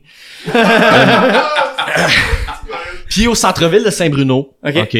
Puis euh, c'était c'était vraiment drôle. là. Tu sais, Le, le père était vraiment dedans pour que sa fille réussisse. là. Tu sais, Il y avait son, son VR, le véhicule récréatif avec euh, la face de la fille, Ok. le nom de la chanteuse. fait que c'est- c'est, c'est, c'est, c'est une chanteuse qui a jamais percé finalement. Non, non, mais tu sais, elle était, elle était- elle était jeune, elle avait 14-15 ans. là. Tu sais, je veux dire, c'est- c'est- Genre, elle avait vu Mixmania à télé, elle s'était pas inscrite, puis elle voulait faire son Clairement. euh, Fait que- Comme l'affaire de Jessica Black, le Friday. Friday, Rebecca Black. C'est- c'est- C'est un peu. Oui, c'est un peu comme ça. Puis tu sais, euh, je vais la nommer Jennifer Savard. Merci parce que tu nous as vraiment fait que tu sais, je, je sais que c'est pas de la musique comme ça que je veux faire dans la vie.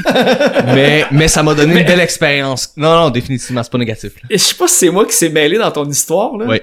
Mais c'était quoi le lien avec Boom Desjardins?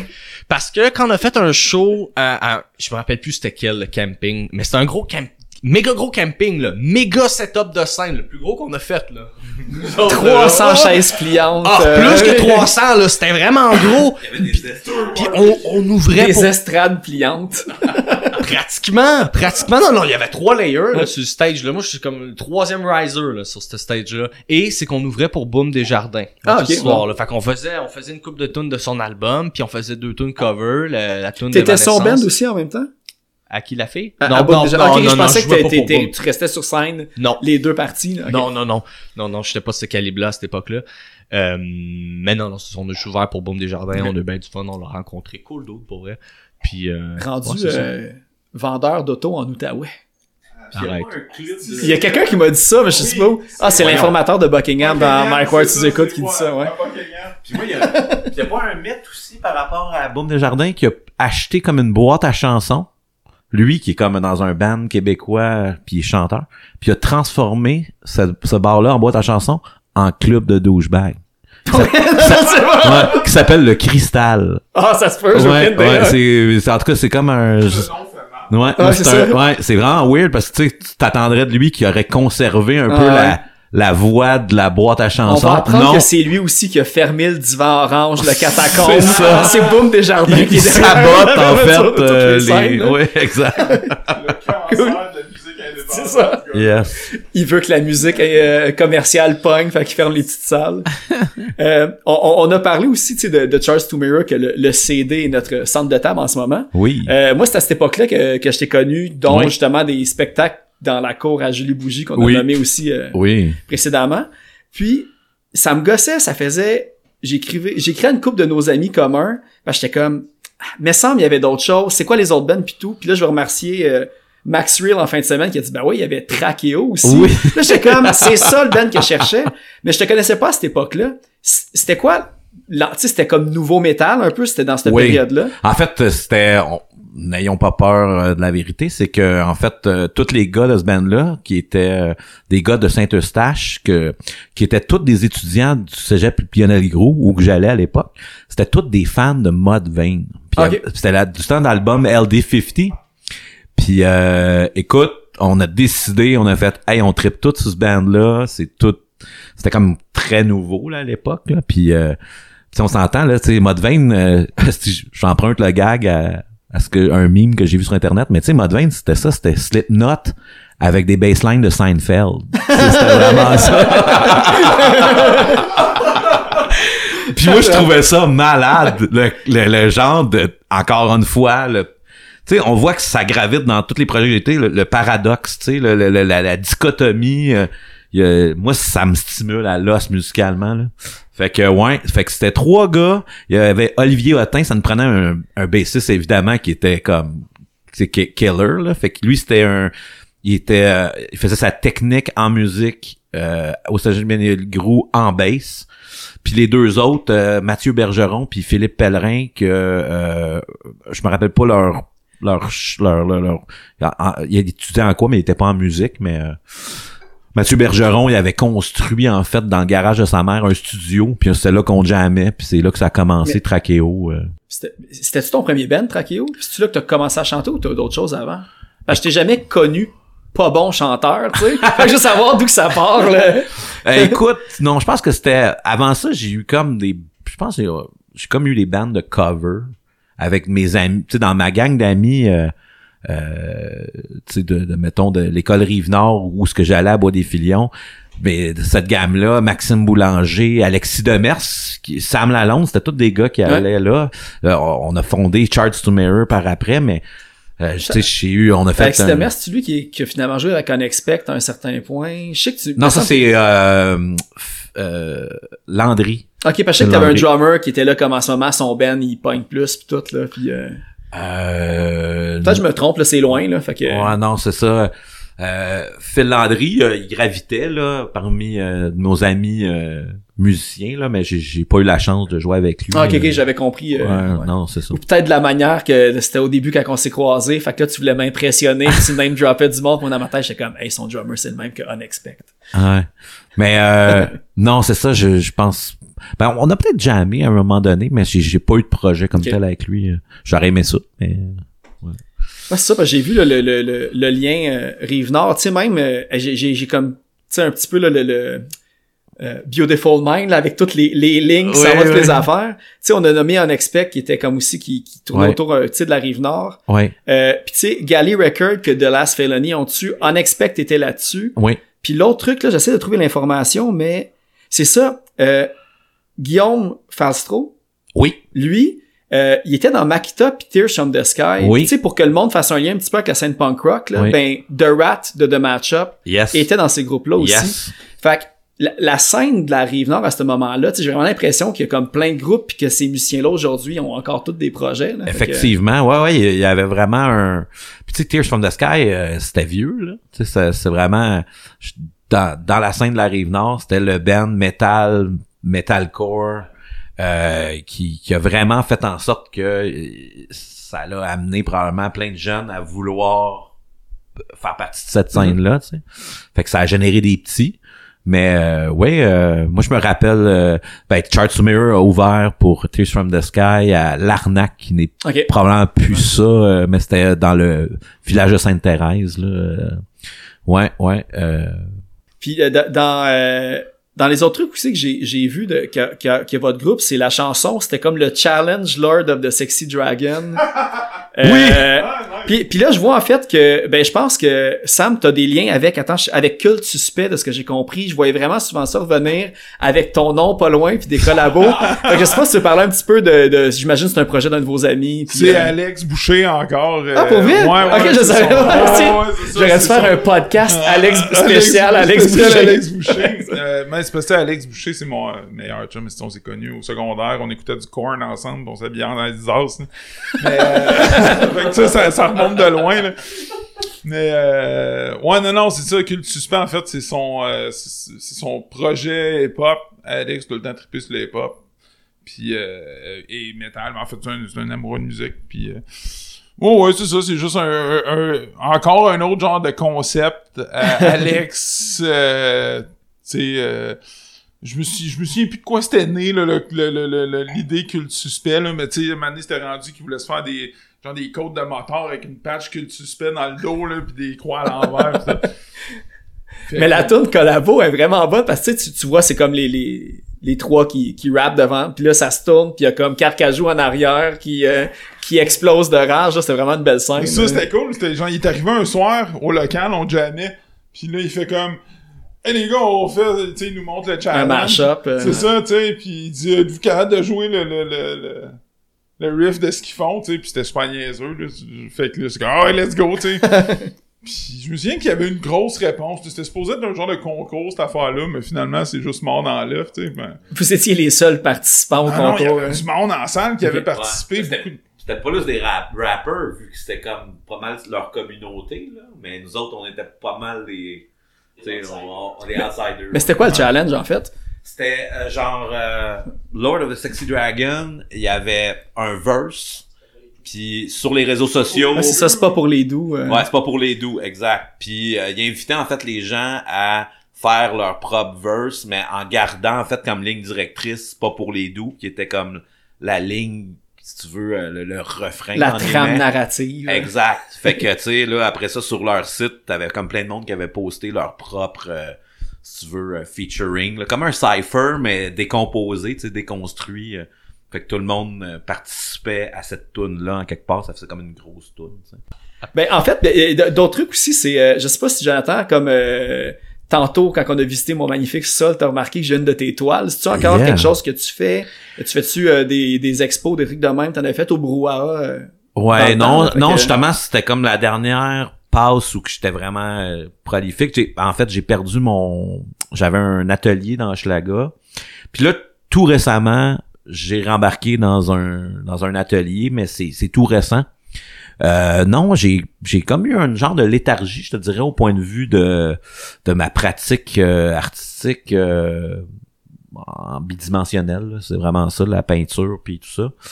Puis euh, en fait, j'ai toujours été un peu comme ça. Moi, c'est tout ou rien. Puis j'ai des passes où que ça fleurit puis que ça bourgeonne mes idées. Ouais, parce que t'as fait quand même quelques, quelques pochettes là, pour des, pour des singles, me semble, de- d'autant de nous étions, je pense, de Carcajou. Là.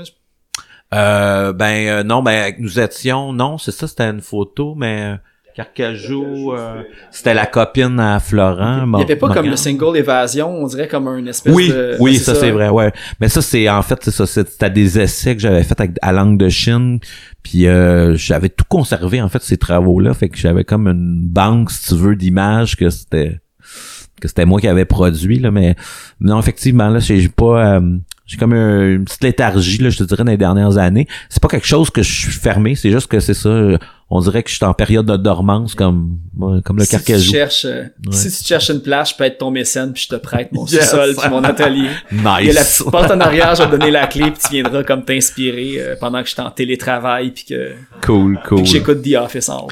En même temps, ce qui me décourage, c'est que mon, par- mon partner de job et coloc, Mathieu Cardin, est un, un artiste euh, en pleine, euh, plein essor, puis je regarde ce qu'il fait, puis je fais comment, tu sais, lui, euh, vraiment, il se dévoue à 100% dans une démarche, puis j'étais comme, ah, tu sais, on parlait du syndrome de l'imposteur, mais j'ai un peu ça, tu sais, je me dis, si je me donne pas à fond là-dedans, tu sais, ça vaut-tu vraiment la peine que, que je fasse quoi? Fait que, avant d'avoir vraiment, vraiment la, Le déclic. Ouais, le déclic puis l'investissement, je pense que ça va être sur la glace, mais je- jamais la porte est jamais fermée totalement. OK.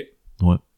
Ben, je sais pas si vous autres de votre côté, là, je sais qu'on on en a parlé avant l'enregistrement, mais évidemment, si vous voulez acheter euh, la musique de Carcajou, c'est tout est digital. Yes. Il y a pas comme de, de CD ou d'album, fait qu'aller euh, payer, là, je pense c'est 5 ou 7 dollars là, selon le, le EP. euh. Yes. Ou c'est pay what you can. Pay what you can, ouais, c'est ça. Fait que je sais pas s'il y a des trucs comme en début d'année que vous pouvez plugger, des, des spectacles ou...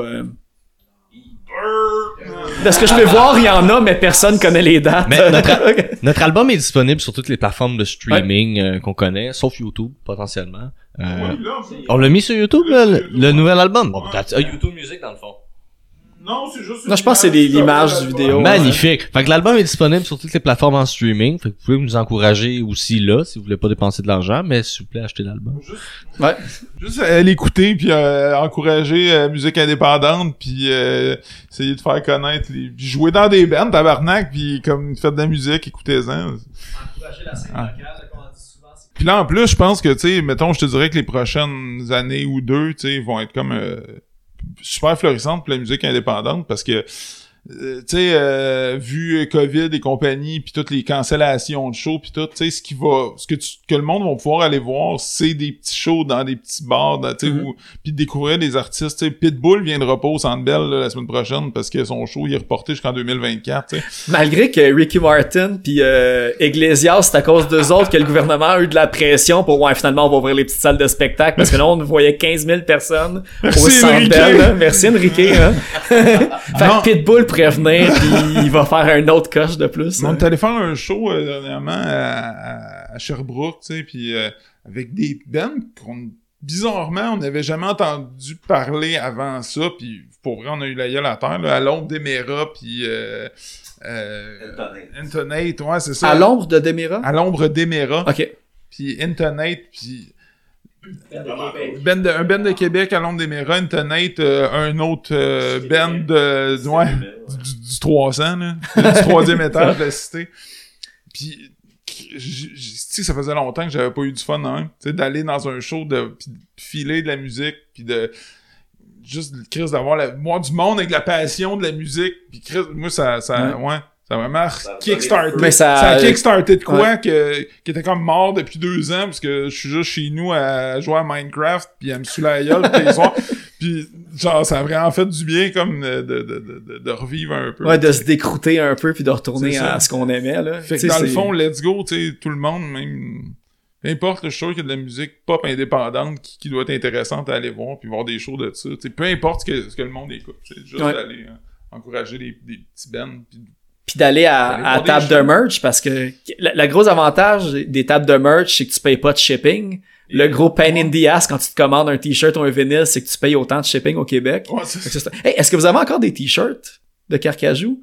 Moi, j'en ai un, mais je le trouvais plus comme en vente non plus. On a tout- On a tout, ouais, tout a été donné, mais écoute, tu sais, on a comme abandonné de, de, de, de, de faire, mettons, des, des copies physiques de nos albums, mais je pense que ça, par contre, on, je pense que les gars peut-être sont pas fermés que, tu sais, mettons, on, ouais, fait qu'on ferait probablement euh, sous peu euh, des nouvelles, euh, des nouvelles batches, écoute, Parfait. avec des nouveaux designs, qui sait peut-être, euh, C'est-tu un crâne de Carcajou qu'il y a sur euh, le Ouais. Ok, parfait. ouais, On va dire que- ouais. Ah, avec ouais, les, les lettres déconstruites, là, puis... euh, Non, c'est parce que, une pacane, ouais.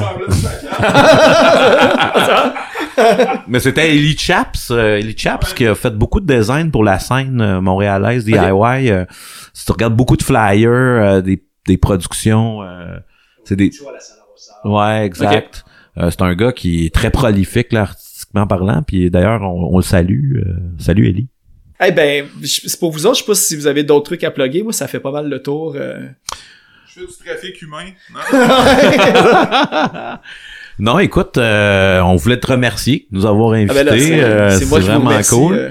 Puis euh, c'est ça a été agréable de se remémorer l'ancien temps, puis euh, ben, de ressasser euh, justement les des, des, des vieilles anecdotes et tout ça. euh, c'est c'est toutes des c'est tous des événements qui ont fait qu'aujourd'hui ben on fait ce qu'on fait puis qu'on aime ça puis euh, puis euh, moi je suis content de voir que tu es tout le temps aussi euh, passionné et euh, archiviste euh, et euh, je trouve que J'essaie d'écrire euh, l'histoire à l'audio de la scène. mais c'est rassurant. Je me dis, Ouais. tu sais, le, le monde il peut être en train de collapser, il y a des choses qui changent pas, puis euh, c'est réconfortant de voir que t'es toujours, toujours aussi dévoué. Ah ben, thanks. C'est cool. C'est ma mission. Je Yes. suis content que les gens le remarquent. Yes.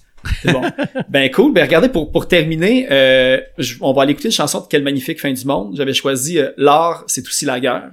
On a parlé un petit peu d'art aussi. Puis ça, c'est une aussi euh, straight to the point. Oh, yeah. Quand je dis qu'il y en a des plus euh, Ouais, progressives que ça, elle, ça n'est pas une comme ça. Euh, puis évidemment, comme à chaque euh, à chaque épisode que je reçois des bands, on va dire, tu sais, 100% masculin, faut je mets, tu sais, je mets la suggestion des insoumises.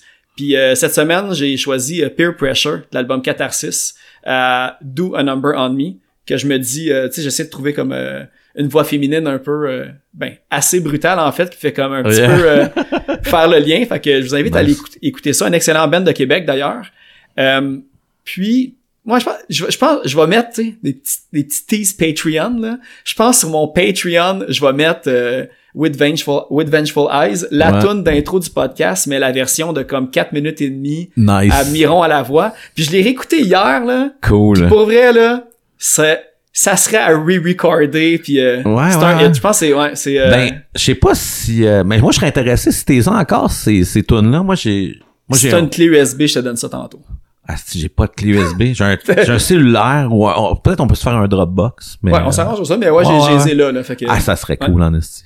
Yes. Fait que ben merci tout le monde puis évidemment j'invite les euh, à aller euh, à l'écouter du euh, du Carcajou et évidemment toutes les 50 bands qu'on a nommés, je vais mettre les liens aussi que le monde va pouvoir aller écouter.